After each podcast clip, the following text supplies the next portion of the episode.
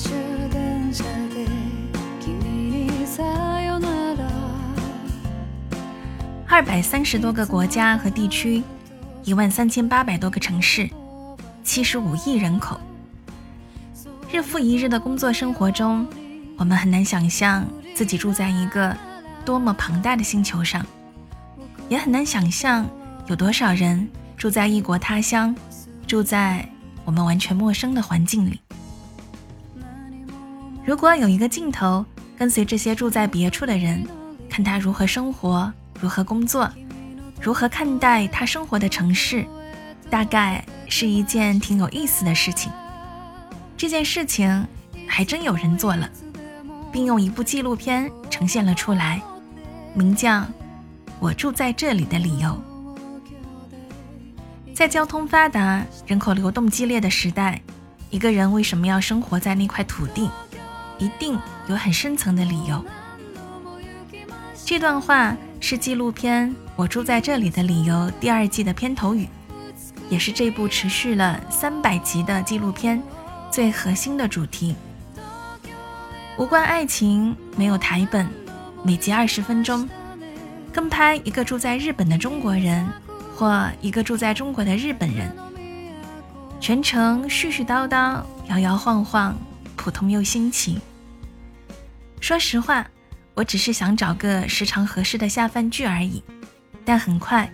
我被那些住在别处的人深深的吸引，一看就停不下来了。曾经我觉得人类很渺小，浩瀚宇宙，行星像沙子一样多，放眼地球，七十五亿人口，一个人大声的呼喊，又能传到多远的地方呢？我想很多人都有过这样的感触，很多人也和我一样，在渐渐长大、工作、家庭的繁忙里，再无暇顾及这样的感触。我住在这里的理由，这部纪录片并没有提出任何高深的问题，只是在每次跟拍的最后问一句主人公：“你住在这里的理由是什么？”简单的问题，听着听着。我渐渐地想起曾经畅想过的思考，也有了模模糊糊的答案。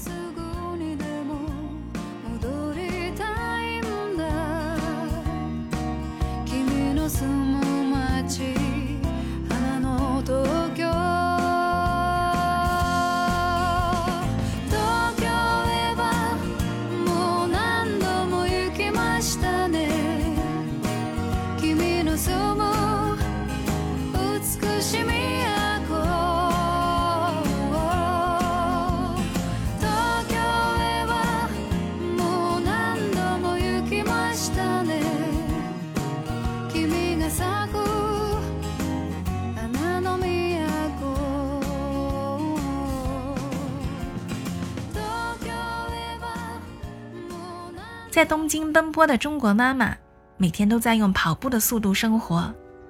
照顾孩子，兼顾事业，只因为喜欢那座城市上空颜色独特的蓝天。住在大连的日本单亲妈妈，离婚后一个人抚养女儿，在中国企业教日语，每天四点要起床，周末带女儿去见爸爸，一切努力。只为让女儿能对自己的家庭保持信心。想当忍者的中国插画师，住在日本的小镇上，一边经营民宿，一边参加忍者培训，看上去中二又惬意。也有嫁到上海的四十岁日本主妇，因为婆婆的反对，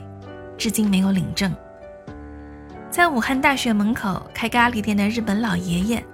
梦想把那一条巷子。变成咖喱的街道，而他们漂洋过海居住在异国他乡的理由简单又独特。有的为了孩子，有的为事业，有的在寻找自己的桃花源，有的则仅仅是喜欢中国的热闹或日本的清静。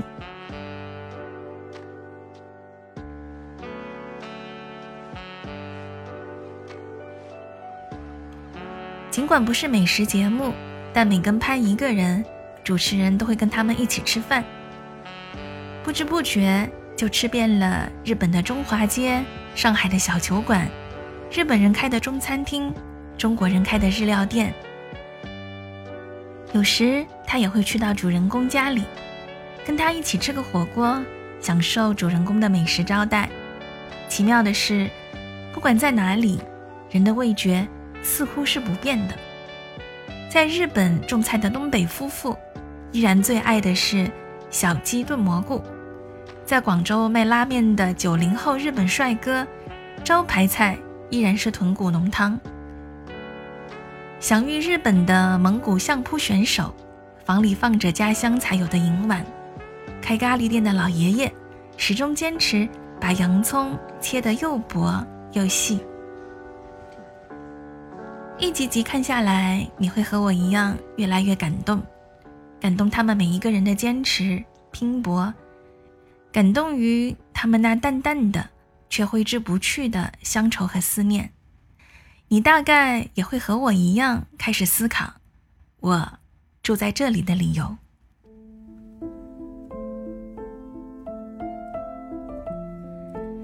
在来深圳之前，我去过很多地方。回想起来，对当地景点的印象是模糊的，对那些城市某一刻的细微印象，反而越来越深刻。比如大连，我记得那里整齐划一的街道，小区楼下到朋友酒吧的路上，有一条长长的、充满鱼腥味的海鲜市场。每次经过，都会不由自主地想，这个味道就是大连呢。比如南京，我忘不了它既发达又市井的气质，每个角落都很热闹，满满的烟火气，还有飘在空气里的鸭血粉丝汤的香味儿。也去过贵州遵义，当地经营餐馆的阿姨特别热情，每次去都像回家一样，菜的味道和人情味一样浓郁。还有青岛、西安。丽江，细细数来，我也算旅居过许多城市，最后选择深圳，是因为发现自己的职业理想格外适合这个自由、高效又包容的城市。我想，每个人都有住在某个地方的理由，这个理由，感性或理性，都代表人生的一个阶段吧。我喜欢深圳。但是未来，我也许会去一个远离城市的海边，找一个有露台的房子，喝茶、看书、弹琴、唱歌，继续码字做内容，看猫狗戏耍，看孩子玩闹，然后找到居住在那里的理由。如果有一天我能够拥有一放下所有追求，做个农夫去种田。每一个早晨，我耕耘在绿野田园；每一个黄昏，我守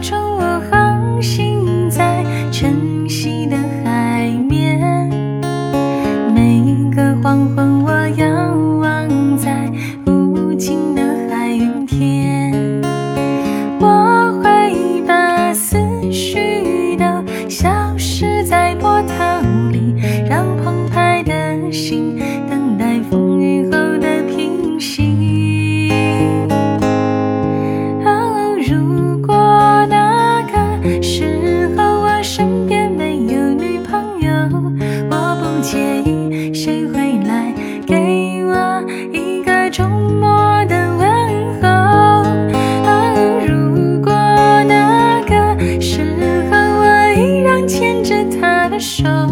我们会幸福的坐上